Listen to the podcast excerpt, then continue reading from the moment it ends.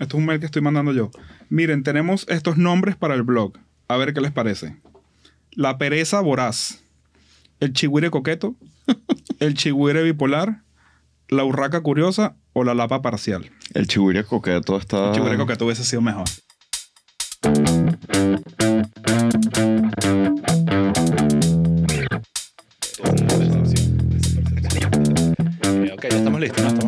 Estamos ready. Ok, verga, qué bolas esta, este momento. Sí, señor. No lo puedo creer. ¿Cuánto tiempo sin estar juntos? Yo estaba haciendo memoria el otro día y creo que la última vez que nos vimos los tres juntos fue en Noruega, si mal no recuerdo. Verga. No puede ser. Creo. Eso fue en el 2018. 8, 18, 17, 18 por ahí. Cinco o seis años, por lo menos. Bueno, eso es lo que pasa cuando, cuando emigramos.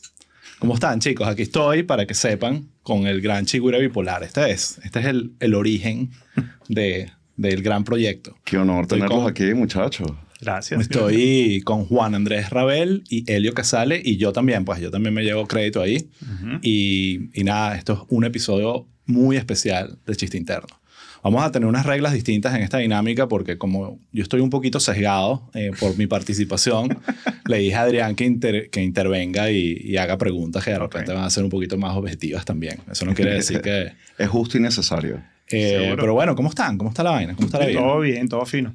¿Tú, ¿Cómo está Phoenix? Bien, bien. Ahorita está muy, muy sabrosa. Después del verano, que el verano allá es candela, está desde Halloween para acá, se ha puesto buenísimo. Claro, pero ¿qué diferencia hay con Miami con eso? Porque es como el mismo, es como más extremo los dos lados. El, el invierno hace más frío y el verano hace más Sí, calor. Sin duda, sin duda. Este, por ejemplo, desde Halloween hasta mayo, más o menos, uno ni prende el aire acondicionado. Puedes dormir con las ventanas abiertas todos los días. Ok, entonces no es como Miami. No. Pero el calor del verano sí es Sí, sí. candela. 45, 47 centígrados, 118 Ok. Fahrenheit Perfecto. para los que... ¿Cuánto tiempo tienes ya en Phoenix? Año y medio. Ah, ok. Coño, se siente más. Se siente más, Helio. Sí. Pero bueno, pero fino te tenerte aquí en. Miami. Gracias. ¿Y tú, Juan, dónde estás viviendo? 10 metros de acá. Exacto, como 15 metros de, de esta bella ciudad. ¿Qué tal ven? el- Sí. Bonito, bonito. Juan vive en este apartamento aquí. Se hizo de noche bien temprano, ¿vale? Bueno, miren, esto es un episodio que me han pedido bastante. O sea, eh, empezando que si mi papá, la primera vez cuando le mando el primer episodio, ajá, ¿y cuando hacen el del chigüire? Y que bueno, pero ya va, ¿sabes? Acaba acaba de empezar. Pero obviamente es, coño, o sea, es uno de esos proyectos que nos conecta para siempre y, y que, y que, bueno, hoy vamos a hablar del origen de esa vaina, porque además yo siempre he dicho, y lo he dicho creo que aquí en el podcast, que, que el chigüire fue un hijo no planificado. No voy a decir no deseado, pero no planificado. Fue una, una vaina que salió y, y que, ah, esto existe, vamos a echarle bola. Entonces, eh, vamos a arrancar un pelín por eso, por el origen del chigüire y cómo empezó esa vaina. Entonces, quiero hacer este ejercicio de ver cómo lo recuerda cada uno. Entonces, Elio, vamos a empezar contigo. Dale, bueno. ¿Cómo, ¿Cómo llegaste tú al chigüire bipolar? Exacto. Bueno, nosotros trabajábamos juntos en, en Sony. Ustedes trabajaban en Sony, yo trabajaba en AXN, que compartíamos oficina. Y yo recuerdo que, o sea, nunca trabajé directamente con ustedes, pero compartíamos la oficina. Pues, y yo siempre admiraba como el talento que tenían ustedes y, y- que tenían ustedes y el sentido del humor que tenían ustedes. Y yo decía, coño, de verdad me gustaría algún día trabajar con estos dos panas. Pues, de verdad que tenían un, un sentido del humor perfecto. O sea, gracias. y después, bueno, después de ahí me fui a otro canal a trabajar. Y recuerdo que un día me llegó un email de ustedes diciendo, mira, tenemos esta, esta idea, este, quisieras colaborar con nosotros. Y yo, por, lo, por supuesto, y que, claro, claro, claro que sí. O sea, fue un sí No había, automático. no había nacido. No había Estamos- nacido. Porque todavía. si yo no me equivoco, perdón que interrumpa. No, no, claro. Esta es la conversa. Pero eh, si no me equivoco, la idea nace y empezamos, no sé si existía Google Docs. no, no no, creo. no había No, no, nada no. de eso, era puro correo. Era Sí, sí. correo. Y creo que teníamos como un documento de Word con los primeros posts tentativos. ¿no? Y estaban como que construyéndose poco a poco y, y en ese momento te llamamos antes de que se publique el primero, ¿verdad? Exactamente. Sí, por eso estás aquí, porque tú eres el, tú eres padre de esta criatura. Eso, o sea, el chigüire nació contigo en mente, ya. Si, si iba a tener paternidad irresponsable, no podía Y, fallar. y quiero aclarar algo, porque dices que nosotros no trabajamos juntos en, en, en Sony y en AXN, aunque era parte de la, la, la gran comisaría, eh, Ujú. para empezar a hablar de chistes internos, em, en Macaracuay Plaza. Eh, pero sí hicimos muchas vainas creativas juntos, ¿sabes? Sin que no eran trabajo, era más bien... Eh, no, eh, nos han podido regañar por estar haciendo todas las payasadas que Pero es que hicimos. el, el origen del chihuire quizás es en las oficinas de Macaracuay de Sony Claro, Television, eso, a eso es lo que voy. donde trabajamos todos, ¿no? Y donde, por ejemplo, si tú te parabas y dejabas la computadora sin bloquearla, eh, una persona como Helio, Estatus que- de Facebook.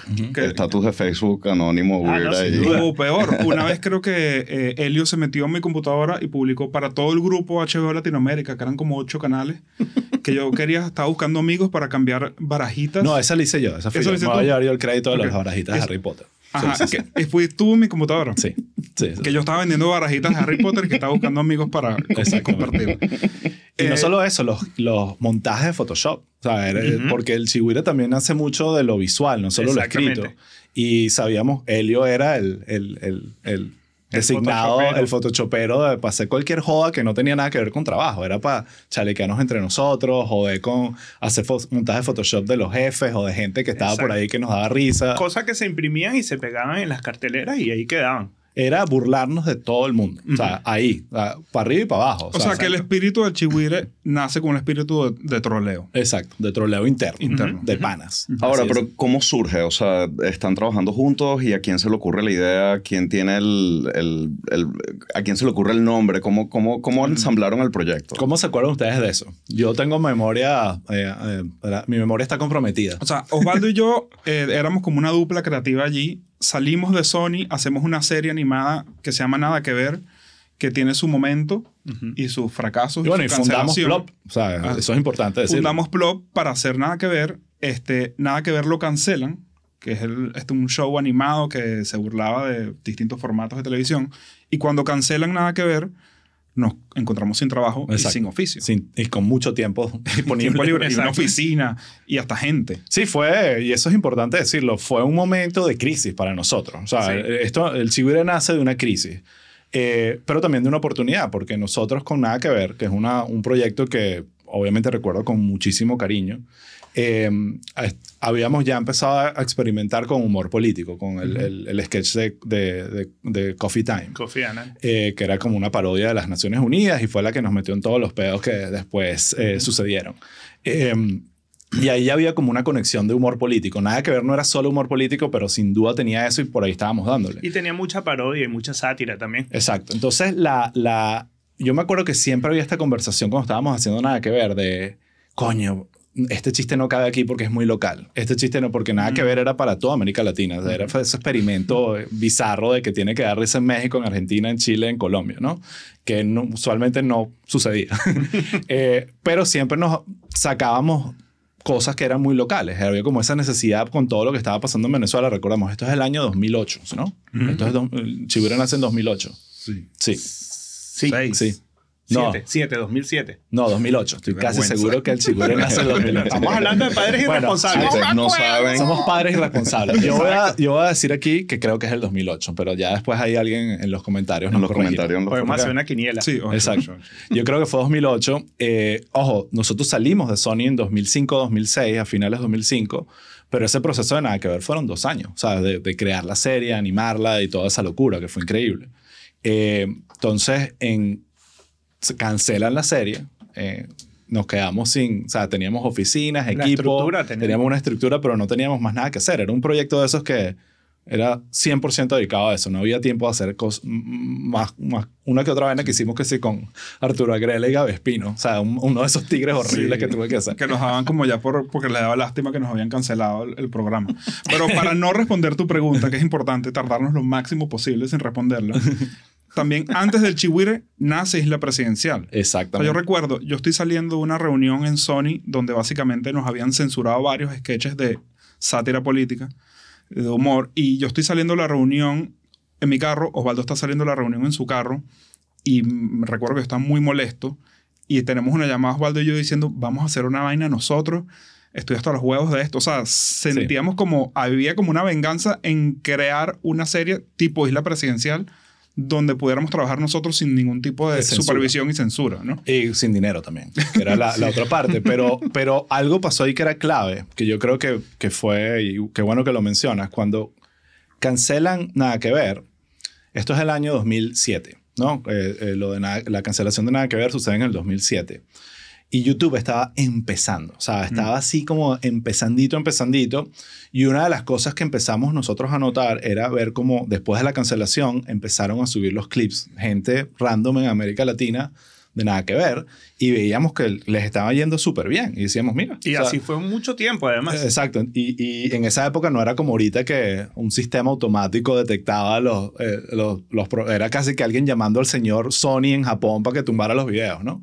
Entonces, eso fue como una señal para nosotros. de, Mira, si hacemos esto nosotros mismos y lo ponemos en YouTube, eh, hay capa- algo. ca- ca- capaz Aunque- hay algo. Aunque inicialmente queríamos venderlo a un canal. sí, claro. que pues sí, estábamos... en reuniones en MTV y todo y fracaso y en todos total. lados decían que no. Sí, porque Sí. era muy político hasta que, bueno, lo lanzó. Y ojo, y es, ¿sabes? También uno en esa época creo que, como dicen en inglés, como ignorance is bliss, pero ah, el, animación, todo eso era, la, o sea, decidimos meternos en el camino más complejo de la vida, ¿sabes? Que era desarrollar animación para América Latina, para adultos con temas álgidos. Era como que decidimos ponernos por lo- el- el- la tarea más difícil de todas. Sí, sí, y eso que tú mencionas también, también ha sido como un signo del chihuire. Mucho lo hemos ido aprendiendo sobre la marcha y al principio éramos como mucho más inocentes y más naive porque estábamos haciendo algo que no sabíamos no hacer. teníamos idea. Era, era, eh, teni- habíamos tenido muy pocas experiencias con cosas de internet, con cosas digitales y, y, y fue así como que un aprendizaje también a punta de errores, pues cometimos unos cuantos. Claro, sí, sí. Y volviendo a la cronología, yo creo que el día que nace el chihuire, o sea, ya teníamos cocinando el concepto. Yo, bueno, éramos lectores de The Onion. Evidentemente hay una influencia clara del Claro, sí. concepto de The Onion.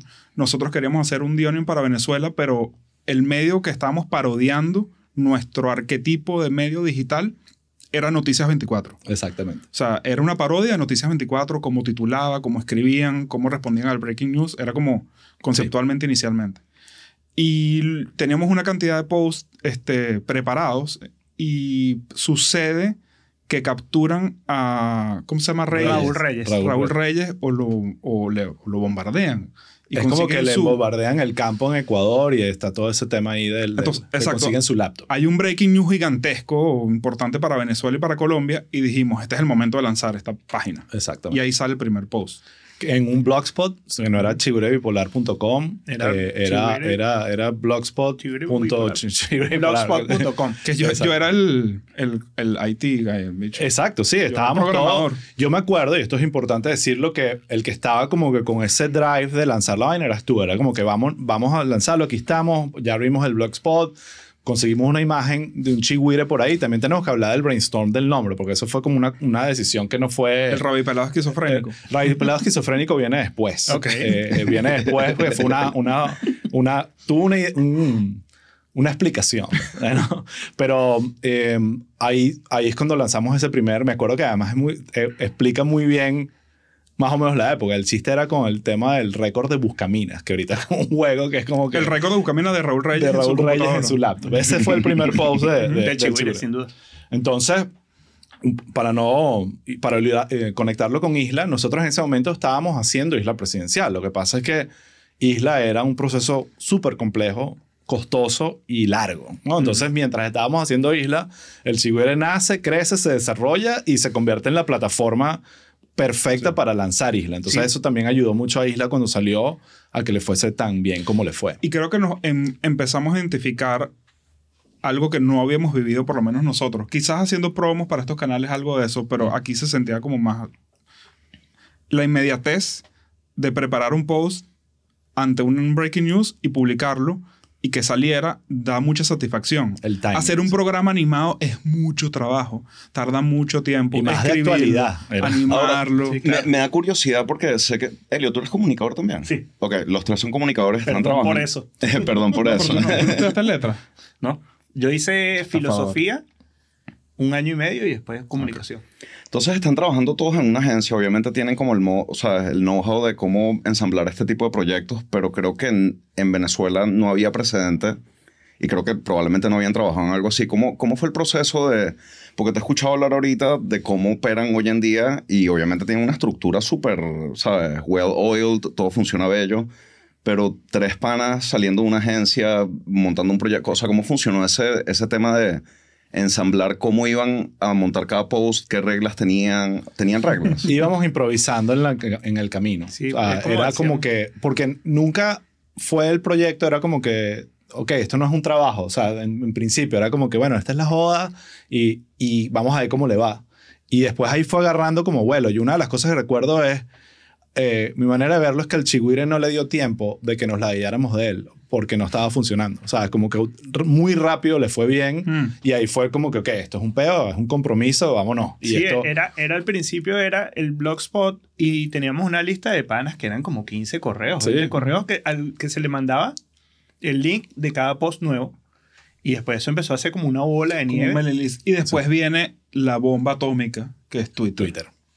Que se convirtió en nuestro medio de difusión y nuestro, nuestro cañón. Exactamente. Con Twitter, que también estaba explotando en esa época, de 2008, 2007, 2008 nace Twitter. eh, eh, fue el... Es más, la joda era que mucha gente creía que el Chigüiro era una cuenta de Twitter. No, yo creo que todavía. Todavía, exacto. Que, que, que no, ni siquiera tenían que dar clic al, al artículo para, para reírse, porque el titular en sí mismo ya era, te, te daba bastante de lo que era.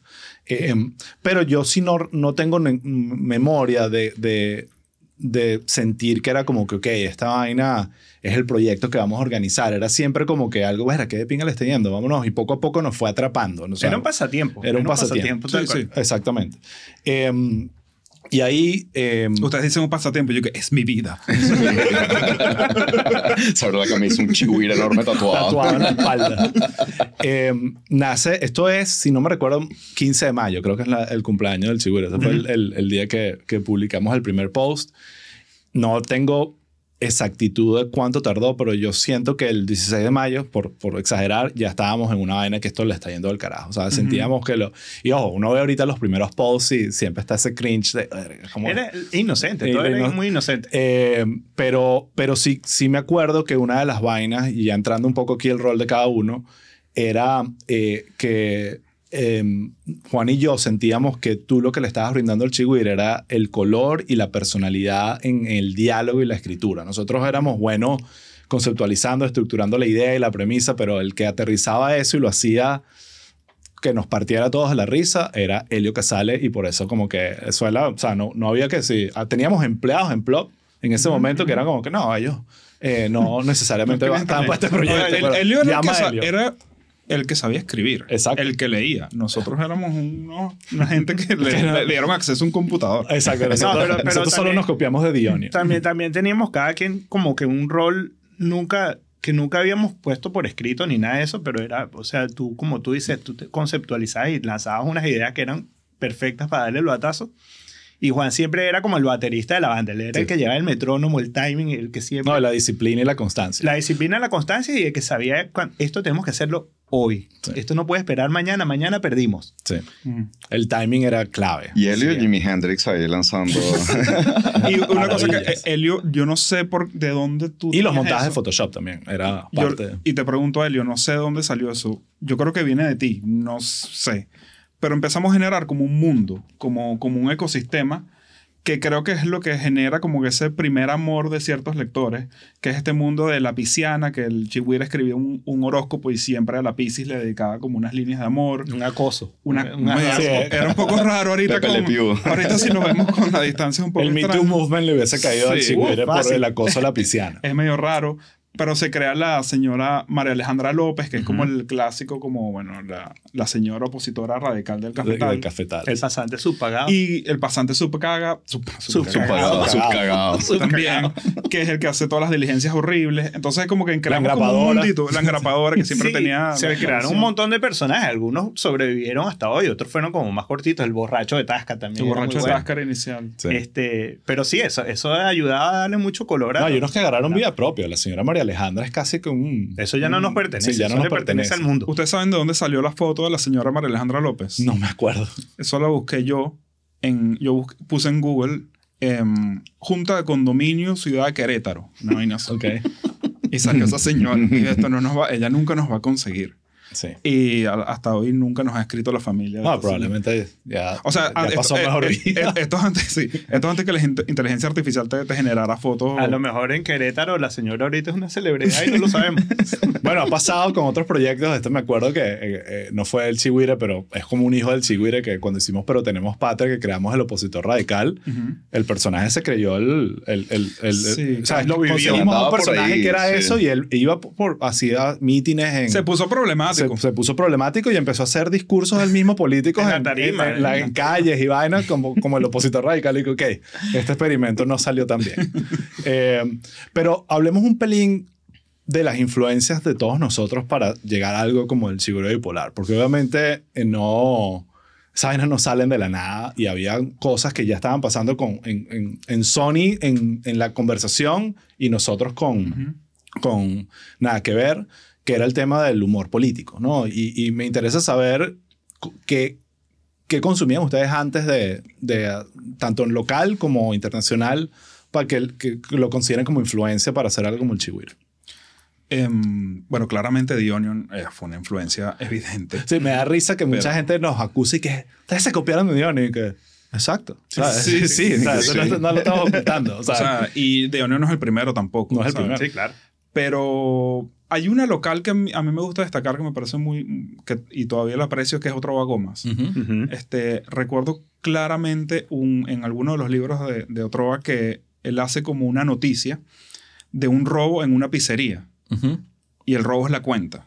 Ok. Pero la escribe como una crónica policial. Ujú. Y es simplemente la historia como llega a la cuenta y el señor paga. Exacto, que es el, eh, The Onion, es la mezcla del formato de periodismo Ajá. con sátira o humor. Exacto. Entonces, eh, yo recuerdo ese, ese- como que ese artículo o ese, o ese cuento corto de Trova como, como una guía que no sé si en algún momento la compartimos o la hablamos, pero siempre yo siento que Helio llegaba a eso. Ujú. Este, y no sé cuál, qué otra cosa te, te acuerdas. A mí otro Goma sin duda era uno de los que, de los que más me influenciaba. Este, hay un escritor brasileño que yo conocí estando en la universidad que se llama Luis Fernando Verísimo, Ok. Que también era un estilo de escritura de, así como este de sátira con mucha política y, y muy cómico. Este, y, Eh. también, y también de influencias locales. Este, no, bueno, yo crecí en esa generación que veía La Rochela religiosamente Claro, todas las sí. semanas. Y el Camaleón también. Yo creo que el Camaleón eh, hay que... Algún día habrá que darle justicia porque era un experimento. Bueno, vamos a dársela hoy. Vamos a dársela hoy. Mis respetos, Camaleón. Yo, bueno, de eh, verdad era, era un, del Camaleón. era un Para mí, trabajo- yo era fan del camaleón. Yo también. O sea, me acuerdo Lumute, Graterolacho y Fulchola. Ajá, Esos eran los ajá. personajes. Que ellos saltaron a la televisión después. Saltar- tenían el programa El Camaleón que yo siempre digo como, fue como el primer podcast Sí. que nadie sabía que era un podcast, pero eran cuatro carajos con audífonos y vaina hablando en, en televisión Sí, en este caso. Y, y también había un personaje que, lo que pasa es que él después se volvió loco, Sicilia, pero Sicilia Claro. era un tipo que hizo cosas demasiado Bueno, creativas. Sicilia fue una de las primeras validaciones que nosotros tuvimos del mundo exterior. O sea, Sicilia fue un fanático desde el primer minuto y fue, o sea, nos apoyó Eso ha muchísimo. cambiado un poco. Pero, eh, pero sí, eh, increíble como hemos hablado de Sicilia en este podcast. Lo hemos mencionado. Eh, Sicilia en tiene verdad, que venir. Sicilia tiene, lo queremos demasiado en este episodio. Sicilia hacía unas cosas increíbles. En esta serie- Increíbles, increíbles. Verdad. Increíble y, y- y es eso, es como alguien que, que estaba manejando referencias externas de late shows, estoy seguro que conocía a Onion, RCTV, sí. y, y- y- y- y tratando de educar a un gentío que, y eso permeó a lo que hicimos nosotros, al stand-up, a late shows. O sea, la influencia de Sicilia es eh, evidente, o sea, irrefutable. Y hay otras cosas que también que, bueno, no copia, pero el, nosotros que nos bajábamos con el horóscopo, El horóscopo de Leo Maslía, lo que nos hacíamos nosotros era muy parecido. Exactamente. Leo Maslía es un comediante uruguayo extraordinario. que tenemos un cuento muy cómico de Sony llevándolo a Venezuela y Sí. pero fracaso de la historia. Sí. Pero, pero sí, el- yo, yo quiero volver a, um, al camaleón, porque el camaleón para mí fue esa vaina que lo que más conecto local que me obsesionó. yo, yo esperaba todos los viernes, en mi casa se compraba el Universal, no se compraba el Nacional. Pero todos los viernes mi papá compraba el Nacional porque yo se lo pedía porque venía encartado El camaleón. el camaleón. Y aunque no necesariamente yo lo recuerdo o era eh, como una parodia periodística, era un encartado en un periódico y había ese tema de humor político. Y tenía secciones que todavía me acuerdo, contra la pared, que, era, que estaba al final, que era como puros mensajes cortos. One-liners. El one-liners, tenía el, el ranchito, ¿se El acuerdan? Que era como la... El de Omar Cruz. Era Entonces, había otras cosas que no me gustaban. A veces el humor era... de- pero era de esas vainas que era claramente humor político. Sí, o sea, la sí. mayoría de las vainas era crítica social, crítica política, y esa vaina a mí me encantaba. Y después, con el tiempo, empezaron las influencias más eh, internacionales como... eh, bueno, The Onion. Yo The Onion me acuerdo haberlo conocido la primera vez, creo que fue a finales de los 90 literalmente un periódico eh, que lo repartían en las universidades en, en- aquí en Estados Unidos. Eh, y me acuerdo que el artículo que más, que, que me acuerdo que lo leí y dije, verga, era tan genial, era que si un gordo con un rollo de papel y el titular era Rubber Band Needed. ¿Sabes? Y que está bien, es una genialidad. O sea, ¿cómo pueden hacer algo así? Y Colbert, ¿cuándo, cuándo, cuándo lanza Colbert su show en, en Comedy Central? Colbert lanza su show en Comedy Central, si no me acuerdo, si mal no recuerdo, en 2004 2005. Bueno, antes. Y exacto, antes. Y yo- nos obsesionamos. y yo veía Daily Show. Yo, yo, Daily yo Show, vivía en. Estados Unidos un año de intercambio, en el, del 97 al 98. Y yo veía el Daily Show con Craig Kilburn y me parecía una vaina impresionante. Y ahí ya estaba Colbert. Entonces, cuando viene Jon Stewart y revoluciona la Lo vaina y, pero y- la- y Colbert sigue creciendo y hace su propio show, era, yo lo digo, lo he dicho aquí, el Colbert Report es el mejor show de comedia política que yo he visto en mi vida. O sea, Ah, una sí. vaina que, que, eh, que me marcó muchísimo. Entonces estaban igual. todas esas referencias ahí eh, de humor político que permearon a, a- a nada que ver, que no era solo humor político, pero a mí eran las que más me divertía Porque escribir. Colbert, lo bueno de Colbert, a diferencia de The Onion, o- es que era un personaje. Exacto. Él estaba haciendo una sátira de un republicano. Él era Bill O'Reilly, una Exacto. parodia de Bill O'Reilly. Sí. Exacto. Él, él era, él era la- lo que le estaba criticando de alguna manera. Ujú. que nos pasó con María Alejandra López es probablemente lo más cercano a Colbert en ese sentido, que se convirtió también en un... O sea, Se nos se escapó de las manos. Se nos fue de las manos. pues. manos, totalmente. Es ya un verbo, o sea, hay gente que te dice, ah, estás demasiado María Alejandra. Que al final Mara Alejandra tenía razón. Exacto. O sea, Eso- eso- creo ese es el sí- chiste ahorita. Hicimos un post en algún momento, en años recientes, pidiéndole disculpas a María Alejandra porque todo lo que dijo que iba a pasar y que nos burlábamos de ella, pasó. Pasó.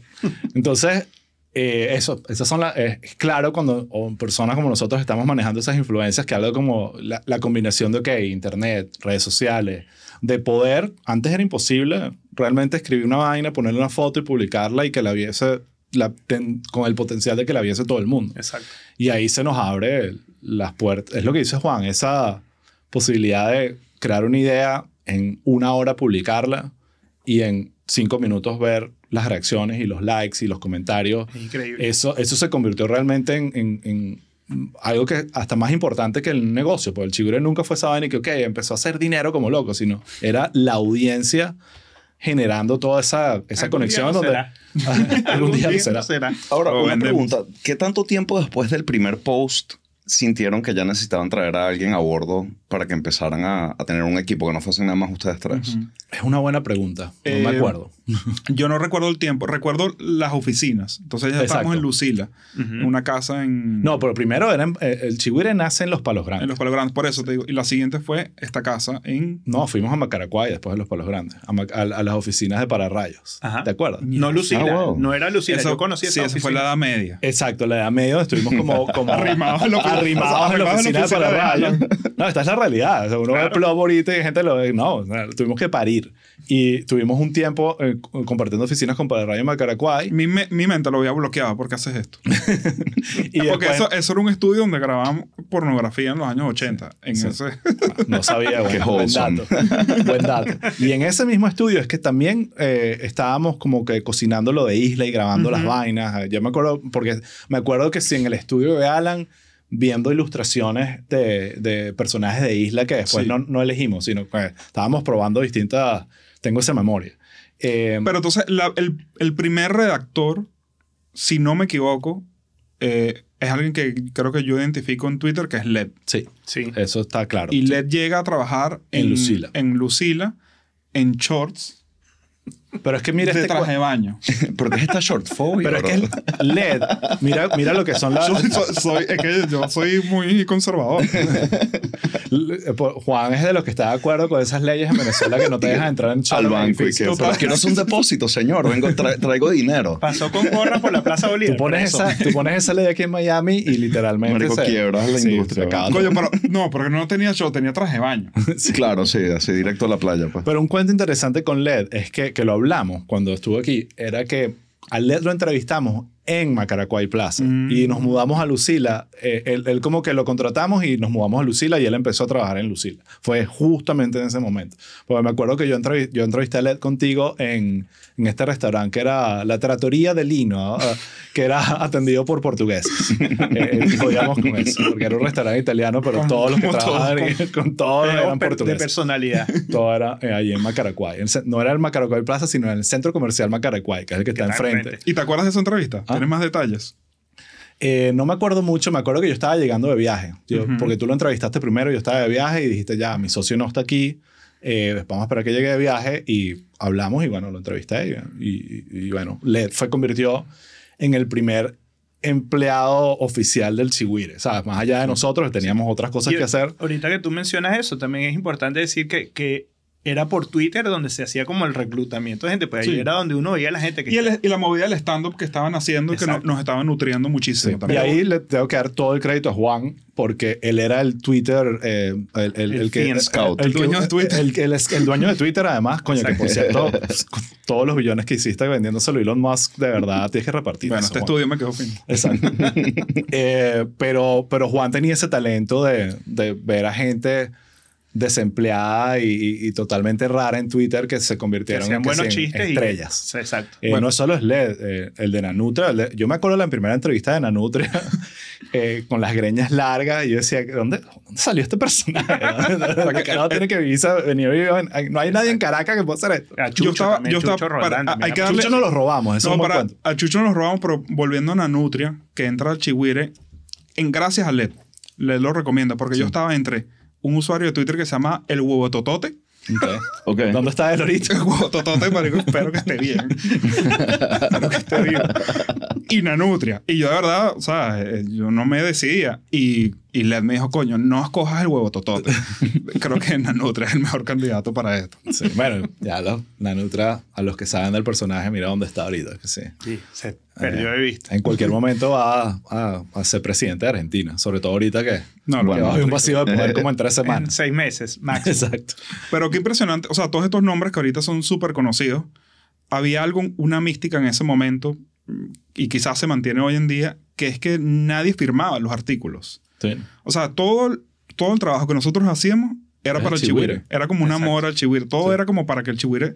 Había casi Brillara. que era- yo lo decía como somos como Daft Punk, o sea, como que no damos la Claro. cara y aquí es simplemente el chihuire, no hay nadie detrás, na- sabes, como que sí hay, pero no lo estamos, no era parte del, del trabajo, era mantener esa Nunca personalidad. fue la intención, además siempre Y era si- así como... Y si queríamos chihuire. darle un- una línea editorial distinta, creábamos el personaje. Ok, tenemos, a- necesitamos a alguien de derecha. Ok, María, María Alejandra. Sí. O como cuando hicimos ese, que esa, esa semana a mí me encantó, cuando hicimos el experimento de hacer el chihuire chavista, Exacto. que Sí. nos compraron y entonces era Exacto. Corpo Chihuire y eso, chamo, esa semana fue Eso fue maravilloso. divertido. Eh, para mí, y, y ahorita entramos en detalle de todas esas eh, experimentos que hicimos del Chigüire que fueron divertidos.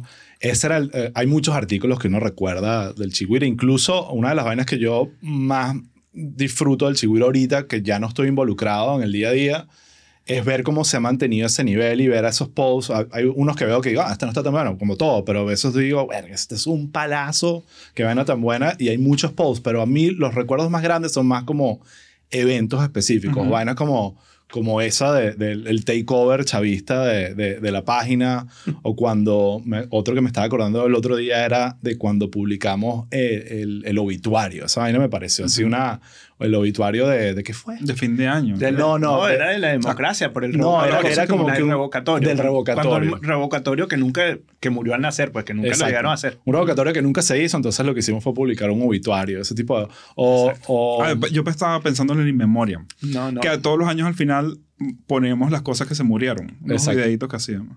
Y bueno, otro que viene, ahorita estamos grabando en diciembre, aunque esto va a salir después, el, nuestra tradición del 28 del Día de los Inocentes es, es muy Esa, de esa es mi- de mis preferidas. De, y, de es, y es una cuestión que, que arrancó como, bueno, vamos a ver, es una, fue una decisión rara, ¿sabes? Pero yo creo que eso es como, como cuando ya el proyecto iba como madurando. Exacto. O sea, una vez que eh, la etapa inicial de Blogspot pasa, empezamos, empiezan a entrar redactores y empezamos a hacer como un sistema editorial Exacto. y unas reglas. Como, yo creo que empezamos a madurar un poquito, porque Claro. como que con, este, no nos vamos a meter con la gente menos desfavorecida, vamos a meternos con el poder. O sea, no nos vamos a burlar de la señora haciendo cola por leche, sino de la persona que la puso a ella ahí, ¿no? O no nos metemos con los familiares de los políticos. Creo que fue una decisión O niños tampoco. con niños, ¿sabes? Bueno, con niños también por la LOPNA en Venezuela. O sea, teníamos como una serie de reglas que empezamos, y sobre todas las cosas, la regla que me enseñó, nos enseñó Emilio Lovera, que creo que el primer día de la primera lectura de Nada que Ver, que es que lo más importante es que dé risa. Sí, Si no da risa, está jodido. sí. Ahí es donde te joden. ¿Cuál dirían ustedes que es de cada uno su post preferido en retrospectiva? El que mejor recuerdan, el que más les haya gustado. Wow. ¿Tienen alguno? Hay montones. Yo, de- es como que van variando. Hay uno, de, mi primer post favorito que, que, que acuerdo que lo escribí yo, por, pero fue como de ver que estaba en esto, por aquí va el camino, era el de uno con el tema de Cuba, que, que ya habían, ahora ya la gente podía tener celulares, algo así, y pusimos que daba un salto hacia el futuro y llegaba a 1987. Eh, eh, me acuerdo de ese, pero, pero hay tantos. Sí me acuerdo y era el punto que iba de cosas que hicimos que eran más allá de un post, como que había como ese esfuerzo, como el, ¿te acuerdan esa llamada que hizo Chávez a un presidente de un banco y le armó un peo? Y nosotros usamos ese video, le quitamos, o sea, porque era Chávez hablando por teléfono y el otro lado er- era, tú no sabías que estaba diciendo la otra persona, entonces aprovechamos eso y lo convertimos en Chávez pidiendo una pizza. Eh, y me acuerdo que el que hizo la voz de esa vaina fue LED. El, me- el, el- el que trabajaba en la el venta que, de pizza. el la que- el que pizzería. trabajaba en Domino's Pizza era LED. Y ese video está por ahí, es un palazo. Y eso era ese tipo de vainas que me parecían como súper geniales. Como que, coño, aprovechar una vaina que está ahí, darle una vuelta y... y- El, aquel audio de Chávez que decía te metiste conmigo pajarito, que Exacto. lo convertimos como una cumbia y hicimos una cancioncita. viral, sí. Ahí metíamos, siempre usábamos a Pararrayo para que nos hicieran las cancioncitas en joda. A mí me encantaban los posts de Universo Paralelo. Sí. ¿Sabes? Chávez es tremenda persona en Universo Paralelo donde es conserje. Exacto. Amo ese post. Y bueno, los posts de los momentos más álgidos, ¿sabes? Como que momentos donde nadie debería estar haciendo un chiste y nosotros y que vamos a hacerlo. ¿Sabes? Como el, eh, cuando, La muerte de- cuando muere Chávez, Ujú. que hicimos un post que... Estaba si- preparado. eh, Estaba que- pesadísimo. Estaba claro. pensadísimo. Estamos asustados. estaba preparado desde el, desde el 31 de diciembre. No, vale. Eh, Yo estaba hablando con Bocaranda. Bocaranda me dijo. Exacto. Eh, que ese era el de... eh, ¿Cómo era? El de movimiento de rotación y La traslación. tierra La- sigue rotando. la y- Tierra sigue rotando. La, la Tierra sigue en su movimiento de rotación y traslación y igual por eso, no, no, mentira, un post que publicamos después de eso, nos jalaron las orejas por los caminos verdes. O sea, la muerte de Chávez fue un momento tenso, Tensísimo, de los más tensos de, de- para publicar este tipo de contenido en Venezuela. ¿no? Pero yo creo que, aunque nos hayan jalado la oreja, yo creo que nosotros en ese momento ya, ah, ya el Chigüire, estamos hablando ya, el Chigüire tenía 5 o 6 años cuando Chávez muere, ya teníamos la madurez suficiente para nosotros mismos tener cuidado, no estábamos vueltos Sí. locos. Me acuerdo cuando pasó que nos estábamos escribiendo y que, ok, vamos a pensarlo bien, Ujú. ya va, esto no es, no nos volvamos ya había locos. conciencia del alcance también. Ya había conciencia del alcance y de las posibles consecuencias. No estábamos en un país donde era, o sea, todo, Sí. todo se podía, pues entonces. Sí, además no sabíamos cómo eran las nuevas reglas del juego, porque con Chávez ahí sabíamos las reglas, pero sin Chávez estamos por descubrirlas. Exactamente. Eh, entonces, ok, sale, sale el chigüire, hablamos de le empieza a ir bien, pero ¿en qué momento ustedes sienten que ya la vaina era, ok, esto es un peo? O sea, yo creo que fue cuando empezaron a llamarnos para hacer otras cosas. El libro. Eh, Cuando, cuando, cuando nos llamaron para hacer el libro, aquí lo tengo, vamos a sacarlo aquí para Vamos a mostrarlo. vamos a mostrarlo. Ese fue Yo tengo los acá. el primero. Este es el primero. Aquí, ¿en dónde está cámara? Aquí, aquí. Estoy viendo el monitor ahí. Nice. ¿Se ve bien? Sí, se ve yo. Perfecto. Fue como, fue como un momento de madurar, no solamente porque una editorial te diga, ay, mira, vamos a hacer el libro, Esto fue Ediciones B para darle ediciones. B, pero también fue un momento como de, mira, no, no, no pueden hacer lo- que les dé la gana. O Exacto. sea, tuvimos que negociar. Yo recuerdo, la portada de ese libro fue negociada con abogados. porque no podemos usar símbolos patrios, porque nos O sea, hubo como... Es la primera vez que estamos como enfrentando el mundo real. Ah, un intermediario. Un pues. intermediario donde nosotros no publicamos lo que nos diera la gana en, en nuestra página. Entonces, creo que eso fue una buena experiencia. Se vendió bien. La Sí. fiesta. la fiesta en Tarsilandia. Tarsilandia. Yo, yo tengo... Oye, yo me la perdí. ¿vale? bueno, pero eso es un tema que quiero hablar porque para Juan y para mí el Chigüire fue una, un proyecto, pero para ti, tú migraste ese año. O sea, tú, tú, Sí. tú migraste en el... Yo me acuerdo que tú Apenas migraste... nació el Chihuire. Tú migraste seis meses después de que nació el Chigüire. Sí, señor. Y era un plan que ya estaba, no fue que, que... Entonces, para ti el Chigüire, la mayoría de la experiencia del Chigüire fue A distancia. a distancia. Irónicamente, el carajo que mejor entiende al venezolano eh, eh, Se fue escribiendo desde. Miami. Sí, era Claro. eso. O sea, era... Sí, era- y de era- hecho hay, mucho, hay muchos de los que escribieron con nosotros que yo conocí años después o, o que no he conocido personalmente.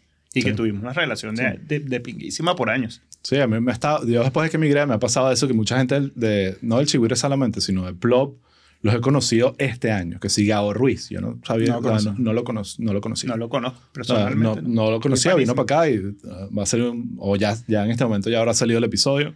Eh, y maravilloso. O sea, el chamo es increíble, pero esa brecha donde, wow, tanta relación con gente que ni siquiera le has dado la mano eh, Ujú. físicamente. Ahora- pero hablemos del libro un pelín. Ah, Eh, perdón, perdón. Ah, ah, sigo con el libro y luego les hago esta pregunta. Eh, eh, ya me, le damos crédito. ¿Cómo es que se llama ella? Beatriz, me acuerdo. que Beatriz fue- Beatriz Rosados. Beatriz Rosados. Rosados, que nos dio la oportunidad de, de hacer un libro y fue una experiencia súper distinta. Chévere, y era, sí. y en- en- nosotros estábamos muy acostumbrados a hacer cosas que no, se, no- que no eran tangibles. Era todo audiovisual, video, Ujú. YouTube. Y además cosas que, que perecían muy rápido. Eso, porque tú publicas una cosa en internet y pasa el agua y se lo lleva. Sí, exactamente. Eso. Entonces hicimos este proyecto. Los poderes del Estado, que es como... Como una- Hicimos el tema de los poderes del Estado al principio. eh, hicimos dos, dos. Aquí tengo el otro, ahorita lo hablamos. Em, pero me acuerdo eh, que lo lanzamos en Tarsilandia, que se presentó. Emilio. em, eh, no, Rolando, creo que fue. Era Rolando. Rolando Creo que Salazar. era Rolando, sí. Emilio creo que estaba, pero el que se presentó a hacer como su, su show fue Emilio. Dato curioso de que ese día yo conocí a José y a Led y lo hablamos aquí cuando vinieron. Yo estaba saliendo de un dengue, ¿tú te acuerdas de esa vaina? Un Casi te que mueres. casi me muero. O sea, Sí. no estoy hablando aquí, joder, que "Ay, casi, me, casi sí. me muero. O sea, Juan dice que fue la primera campaña viral en Twitter para conseguir donantes de sangre para Osvaldo. Y, y yo, cuando lanzan el libro, yo estaba que sí, tres días de haber salido de la clínica, todo flaco y esbelto. Eh, y ese es como mi recuerdo eh, bizarro, nublado del, del Y ahí- lanzamiento del sí, libro. que del Chihuahua. teníamos la máscara del Chihuire por primera vez todo eso. ¿no? Exacto, hicimos todo, todo, esa, todo ese lanzamiento. Después hicimos el segundo libro, porque le fue súper bien. Yo me acuerdo, Sí, le en, fue bien. en contexto, en contexto hicimos no sé cuántas ediciones y en ediciones estaban felices. Hicimos el segundo que no le fue tan bien, como toda película. como toda, Y es más lindo. es más lindo, nos fajamos más. Trabajó más metimos gente, no. Y eh, exacto, más gente en tomamos este, porque con- este, este lo hicimos prácticamente nosotros Sí. tres, si mal no recuerdo. No, pero aquí yo creo que tomamos control del diseño y aquí parimos un rato. ¿te Sí, sí, O sea, con el tema del diseño estábamos sufriendo porque queríamos controlar todo. Pero esto es una experiencia bella y lo fino es que queda, bueno, quedó la evidencia. Yo no sé si estos libros todavía existen en las tiendas o no. Yo me imagino que no. Ahora, en una ida al baño te lo lees. Sí, sí. No, esa era la idea. No es un libro o sea, Conciso. O sea, hay que, hay que acotar que no es, no es un libro como una novela, ¿no? Mire, ¿y la máscara del Chihuire en dónde está ahorita? Está en Caracas, En Caracas. en casa de alguien, ¿no? Yo la recuerdo en el- no se- En el video de la Vía Bohem que hicieron, que hizo Carl Sittelman en una casa, todo este rollo, recuerdo que... eh, No, una- a, a mí me lo han pedido para horas locas y de matrimonio. wow. Sí. Deberíamos, debería ser el negocio del chivero. Merch. Ahí Sí, está. sí, sí. Eh, la ilustración la hizo Miguel Monteagudo, ¿no? Sí. Sí. Miguel Monteagudo, que es un ilustrador maravilloso, que creo que ahorita está en Los Ángeles o algo así. Y, y verá, hizo un muy buen trabajo ahí con, con la portadita del Chihuire. Eh, tengo, acá- ya que estamos aquí hablando Sacando, sacando el archivo. voy voy a sacar otro Aquí, prop, las que esta es de la la graduación del, de la Universidad del Chihuire, me Ese parecer. es El uno, libro de los momentos, es uno de los momentos que yo más recuerdo del Chihuire. Sí. Osvaldo, preséntalo. Lo voy a presentar. Esto es, eh, lo voy a mostrar aquí a cámara. Eh, un libro. Pero más abajo. Muy más Ahí. abajo. Aquí, perfecto. Un libro de cuarto año del, eh, del colegio en Venezuela, eh, oficial. Esto está hecho por el gobierno bolivariano de Venezuela. Ministerio de Educación. Ministerio de Educación, por aquí en algún lugar dice, déjame ver si lo consigo, cuántas copias se hicieron. Y es una vaina obscena, es como 150 mil copias. No me acuerdo cuánto. O sea, pero, pero Wow. bueno, esto era para todo el, todo Pero, pero el país. vamos, creo que hace falta más contexto Sí. para el que no sepa. Nosotros publicamos una portada falsa en Joda de que Exacto. del 5 de febrero de 1992, Dos. posgolpe de Estado de Chávez, Mm. donde todo el mundo que después se convirtió en opositor estaba Enamorado de enamorado de Chávez. Chávez. Sí, la crítica del artículo era todo el mundo que fue chavista desde el 92 hasta el 98 y ahorita aparenta que, que es el opositor más radical. Y, Publicamos, publicamos como, sí, que sí, Ángela Sago, Napoleón Bravo, Kiko Bautista. Kiko Kiko Bautista. Todos diciendo la maravilla del golpe. Hacemos la falsa portada del Nacional, la publicamos un 4 o 5 de febrero, un aniversario de estos, y la vaina no sé cómo empieza a viralizar en círculos chavistas, creo que sobre todo, como si fuera real. La ponen en BTV y empieza a rodar como que es la portada real. De hecho, gente cercana a los altos niveles del el Nacional, se, pareciera que se molestó un poco con nosotros incluso porque, bueno, Me imagino por qué. Irónicamente, ¿no? el nacional que fue que si el más, en fin, no, no, no entremos en detalles. Shots fired. Exacto. Sí, sí, sí. Pero sí, entonces, bueno, publicamos eso y nada, y terminó como la portada real del 5 de febrero de 1992 en un libro de historia contemporánea de Venezuela editado por el Estado.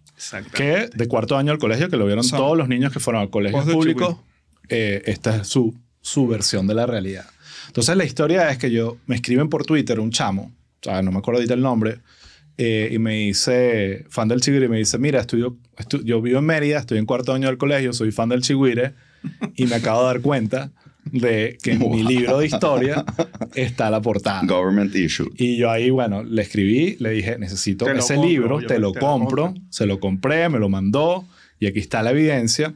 Entonces, en la página mm, Todo 174, donde hablan del, de, del- la intentona, o, bueno, en este caso el rescate de la, de la democracia en Venezuela, eh, publicaron la portada del Chigüire. Entonces, claro, para un ojo eh, que no sabe nada de Venezuela, Un ojo no entrenado. no entrenado, eh, pero la vaina lo lees y te da risa. Entonces, una vaina que yo me acuerdo en esa época, eh, eh, estaba Capriles de candidato y salió en televisión con este libro y con la portada original a, a denunciar la vaina, porque era como que ya va, están educando a nuestros hijos con la vaina. Y lo que más me da risa de ese video de Capriles es que él empieza a leer los titulares, ¿no? Entonces dice aquí, bueno, Chávez es la salvación de Venezuela, oposición respira aliviada, ¿no? Empieza a leer la vaina, empieza a leer lo de, hay uno muy genial, aún no sé dónde me voy a tatuar la cara de Chávez, Kiko Bautista, ¿no? y de repente lee, manager de La Guaira, el año que viene sí. Y, todo, eh, y todo el mundo en la rueda de prensa de Capriles se, Se ha murió cagado de la risa con la. Y yo creo que ok, lo logramos. Pero bueno, nos cagamos de la risa aquí, pero eh, dices qué bolas que esto haya pasado. También es Sí. como un momento bajo de, de- de- como país. Sin Eh, duda. y Sin está el debate de si lo hicieron a propósito o no. ¿Qué opinan ustedes? Si lo hizo a propósito. El gobierno, o sea, si el gobierno ponen- él dijo esta apartada es falsa, pero nos pone Ellos es perfecto porque ellos dicen, bueno, la oposición también era chavista. Eso, a ellos les queda O sea, que ellos nos estaban troleando a nosotros. Sí. Yo creo, mi teoría, y aquí es una teoría, yo creo que cuando tienes el culto a la personalidad y estás obsesionado con una vaina, te crees todo lo que te dicen. Entonces yo, yo sinceramente creo que el que puso la portada ahí se la creyó. No fue como que el plan macabro de poner la portada del chigüire para que la gente se lo crea. Pero, los que lo ponían en. BTV quizás sí lo hacían con ironía. Sí, A lo mejor. posiblemente. Pero, pero eh, además, lo bueno de ese post es que todos los años reaparece. Todos los 4 o Todo el 5 de febrero vuelve a aparecer. Y, ya no- y, ya, y gracias a Dios ya nosotros no tenemos que dar más explicaciones. La, la misma gente le explica al señor que lo puso. Exacto. Vuelve Y a veces no les importa.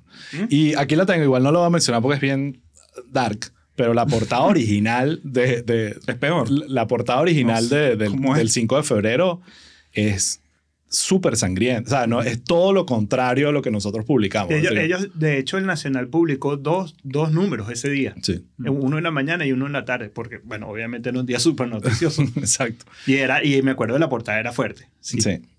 Ahora, eh, ¿qué, otra, ¿qué otra vaina del Chigüira sí se acuerdan de, de cosas que hayan pasado que, que recuerden con cariño?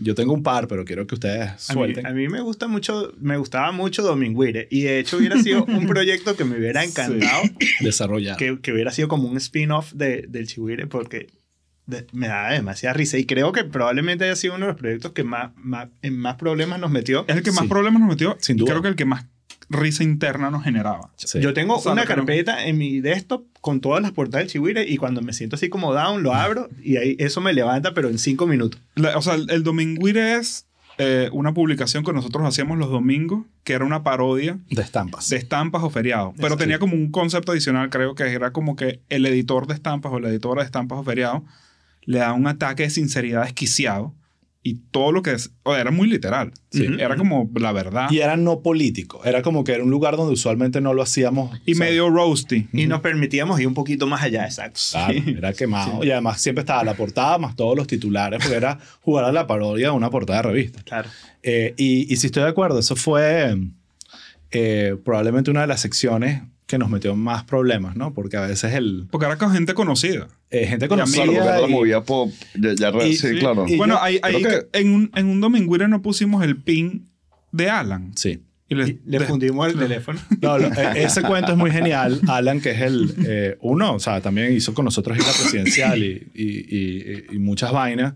El cantante Famas Loop, eh, y lo chalequeamos mucho y, y pusimos una portada de Erika de la Vega que decía Te doy mi pin en la época del Blackberry y Ajá. pusimos el pin Como si el como pin... si fuese de Erika y pusimos el pin de Alan y le fundimos el teléfono. Literalmente tuvo que botar el teléfono y comprarse uno nuevo. O sea, es es una cosa que no nos ha perdonado todavía.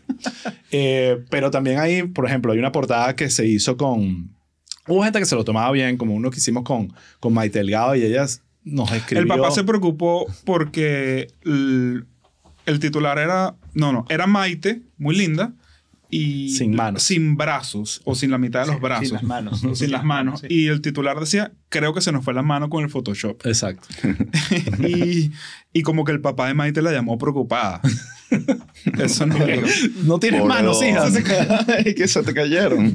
Y eh, pero ella lo tomó bien. Sí, pero otros que no. Eh, eh, no, hombre. Milazo, mi Milazo no a se mí me lo bien. ofrecieron unos cuñados.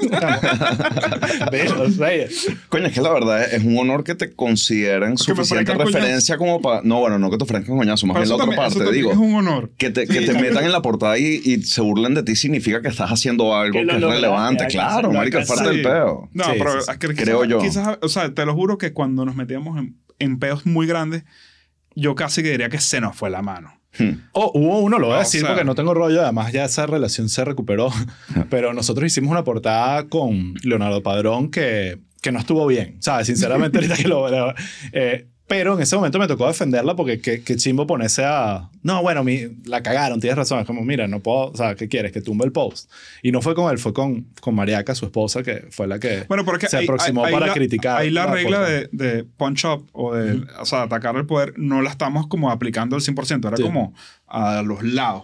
No, y, y Claro. para mí, específicamente con ese post, creo que estábamos montados sobre una, un, una, un insight, como se dice, una premisa que ya, había, que ya había pasado hace mucho tiempo. O sea, era como que eh, hace un chiste ahorita de algo que Pasó de- hace pasó 10 hace años. 10 años. Es como que no, o sea, está, Ujú. ¿para qué Not está? cool, sí. No, eh, no- Bueno, no sé si no es cool, pero no es, no es lo más inteligente Y- tampoco. ojo, y es normal, pues, esto. Una vaina que está publicando proceso, dos, claro. tres veces al día, no todo va a ser un, un hit. Con, con esa, con ese orden de ideales, la, la pregunta que le querías hacer más temprano, ya cuando tienen más volumen, tienen escritores, tienen gente que les está pichando titulares y que tienen que desarrollar, eh, ¿cuál era el, el- el proceso entre ustedes para decir cuál sí, cuál no? Eh, cuando alguien tenía una pasión por uno, había una, una manera de decir, confíen en mí en este que... ¿Cómo, cómo funciona eso entre ustedes? Eh, Yo creo que es un sistema súper meritocrático, eh, ¿sabes? Y democrático, porque todo se hace a través de un email. Ujú. O sea, no había muchas reuniones editoriales, ni físicas, ni por, ni por Zoom o el equivalente al modo de Skype. Era un mail donde se manda, esta es la noticia que pasó, y todo el mundo empieza a mandar ideas. Y es, es como evidente para todos ¿Cuál es? quién ganó. La que da risa, claro. O sea, Claro. es como, es- o sea, de repente estamos entre dos y a mí o a él y Osvaldo nos tocaba decir es esta, dependiendo quién estuviera en ese momento, pero realmente es como... Usualmente tú, Juan. Usualmente tú. Pero, eh, el, o sea, el 80% de los casos era se Anónimo. revelaba a sí misma Sí. cuál era la mejor Cuando idea. tú la leís decías, esta vaina está genial. Sí. Claro. Genial. No, de repente, o de repente lo que sí pasaba muchísimo, muchísimo es que esta es la mejor idea y después nos dábamos golpes reescribiéndola para que el titular fuera lo más claro, corto, conciso y al punto posible, que tuviera el chiste al final si es posible, o sea, que todos los truquitos que... Y yo creo que Claro. tiene que ver con lo que mencionabas antes de que no nadie firmaba, era todo el chihuire. Entonces había como todos estábamos en, No en había, ese, función no a que había es- ese celo de que mi idea, mi idea, o la de, Sí. la de Juan o la de Osvaldo. Era, era No, pero ahí Pero creo si había un orgullo del escritor. Ah, no, claro. cuando lo el, pegaba. el ego claro, siempre está ahí. Claro. cualquier, eh, y, y uno lanzaba, yo por lo menos cuando lanzaba premisas, lanzaba ocho y siempre metía tres que eran como las que me voy a volar para el coño simplemente para activar el- el- el- los jugos creativos, ¿sabes? Eh, pero creo que ahí Juan era el que tenía como el, el- el criterio director creativo de decir, esta es, ¿sabes? Y vámonos. Y, y, y eso creo que ayudó muchísimo que todos entendieran cuál era el tono y, y para qué estábamos trabajando. Que no era un tema para exponerte a ti. Es más, uso el ejemplo de Led. Led no era un, un comediante en ese momento de humor político. O sea, lo tuvimos que forzar. Que nadie llegaba ahí Nadie llegaba- humorista. nadie- Nadie, le nadie. interesaba la política. Exactamente, pero les encantaba el proyecto y, y se adaptaban a lo que a la voz del chigüire, o sea, a lo que sea que era eso. Entonces, en ese sentido, creo que, que la, la dinámica de los mails funcionaba súper bien y usualmente era, si el titular da risa, escribir el, el texto... eh, eh, eh, Ya fluye, viene pues. y, mucha, después. y mucha politura titular. Sí, ¿no? Sí, sí, sin duda. Eh, es que también es lo que tú dices. Había, había muchas veces que había una premisa que funcionaba y después se empezaba a trabajar pero, sobre no teníamos, esa. pero no teníamos la manera de titularlo. A veces pasa que la idea necesitaba tres líneas de titular, que es como una pesadilla. Claro, tienes que simplificarlo. Sí. Claro. Sí. Y, y de quienes colaboraban, apartando a ustedes tres, ¿quiénes recuerdan que era el que más bateaba en estas dinámicas de email? Así, el que más frecuentemente tenía pegado la idea a la pared. no pues. No, lo- ¿Se lo podrían dar a Creo- alguno o creían que, creen que es algo más? Yo creo que, o sea, te lo juro que esto es como, no sé, habla un equipo de, de, de los Bulls de... Claro, dream Led, team, pues. Creo, que al principio Ama- a todo el mundo le costaba un poquito llegarle y después llegaba el momento en que tú te das cuenta que ya agarraron el tono, ya agarraron el lenguaje y, y la empezaban a batear a cada rato. Claro. No, además, y la otra cosa que pasa con Chihuire, que es como una secta horrible, que es que todo el que entra casi que más nunca sale. Sí. Entonces, sobre todo en esa época, ¿sabes? Se suma Led, se suma Víctor, eh, después Chucho, Daniel Enrique, este, Briseño, Rafael pasó un ratito Chris, por ahí. Chris, eh, Chris. Entonces, toda esa gente va quedando. Entonces, la verdad es que todos la pegaban muchísimo. Qué Entonces, cool. no- no sé sí, qué- es, es- es- es Pero hablemos de eso. El primero que entra como empleado oficial, el primer chigüire, eh, primer pasante subpagado, subpagado entre Subcagado comillas, otra vez. subcagado, cagado. eh, fue LED, ¿no? Ese fue el primer empleado. Y después LED sale y ahí entra Chucho. Ese fue el, el segundo, el segundo editor. Sí, sí. Sí. Sí, sí. Eh, eh, y el cuento de Chucho es interesante porque Chucho tenía esta caricatura llamada Cuando sea dictador. Éramos Palazo. fans. Que, que éramos Palazo. fans y ese fue, o sea, tú no tienes que entregar ningún currículum ni nada. Eh, si, si hiciste esto, Ujú. ah, cabes aquí. Ujú. Y Chucho tiene esa... esa mira, Chucho me recuerda un pelín a Neil Brennan, el comediante eh, Ujú. gringo, porque tiene la capacidad de, de escribir, dirigir, ilustrar, Llevar diseñar. talento. Todas las Exacto. herramientas. Ser las talento. Todas las herramientas. Entonces, eh, me acuerdo que en ese momento él trabajaba en la agencia de Verónica Ruiz del Viso. Nos lo robamos. Y, ten- y- y a Verónica la conocíamos bien y, le, y en un principio le dijimos, mira, coño, estamos interesados en Chucho. Y él, que no me lo puedes tocar. Sí. Iván". Me acuerdo. Ojo, no fue ningún drama, ninguna pelea, me pero, pero me, me acuerdo que, que, coño, obviamente... Y Chucho quería. Echándole props a Chucho. Chucho era un talentazo y estoy seguro que, que Verónica también sabía eso. Eh, lo que pasa es que, claro, Verónica estaba haciendo algo que no era ni cerca lo que, lo que estábamos haciendo Claro. nosotros. Y al final fue Chucho el que... Era distinto, eh, pues. Chucho y que no, yo me voy para el Chigüire. Chucho era fan. Chucho era fan. Era fan. Lo- Entonces lo, lo trajimos y bueno, eso también fue un, un- un salto significativo porque trajimos a alguien con mucho músculo creativo y de ejecución. Y, y bueno, ahí después entró Nutria, después entró Chris, pero ahí ya era un plop que estaba creciendo con otros proyectos. en paralelo. Teníamos el Mostacho, teníamos Cochino Pop, teníamos otros proyectos que estábamos haciendo. Entonces, había la capacidad de contratar un equipo creativo que tuviese funciones más allá del Chigüire, pero siempre había uno que era como que, que el editor, el que tiene que estar pendiente de postear, el que tiene que estar pendiente de mandar las premisas, de decirnos qué noticia explotó y, y, y como en función a eso empezaba a, a mantener el animalito vivo. Ok, se acabó. Se acabó el podcast. Allá abajo chocó un carro. No, estamos súper bien, estamos súper bien. Mira, importante aquí, que se me olvidó hacerlo completamente, aquí está tan emocionado. Regálame un poquito. de Este podcast, chicos, se llama Chiste Interno, ustedes lo saben. Y este es bien interno. Eh, y esto está patrocinado por Astro Studios, que es este bello her- y hermoso estudio, que ustedes aquí están jalándole bola antes de, empezar a grabar. Con, con Eh. Financiado por Soros. Entonces, bueno, una de las cosas que estamos haciendo es que estamos publicando todos los episodios en YouTube, pero los episodios completos, completos, tienes que ir a chisteinterno.com, suscribirte. ¿Cuánto cuesta? Hacerte miembro. 5 dólares, por favor. 5 dólares es, eh, no sé, depende de dónde vivas. Depende de dónde. Depende de dónde Sí. vivas. Pero por 5 dólares puedes ver los episodios completos y disfrutar de toda la vaina y, y los episodios especiales que estamos haciendo y, y así, bueno, hacernos millonarios. Sabemos que estos negocios lo que hacen es hacer millonario a todo el mundo. Entonces, pero bueno, sigamos hablando. Hablemos un pelín de lo, de eh, qué cosas les trajo a ustedes el chigüire. Y recuerda, suscríbete o síguenos para no perderte de todo lo que viene.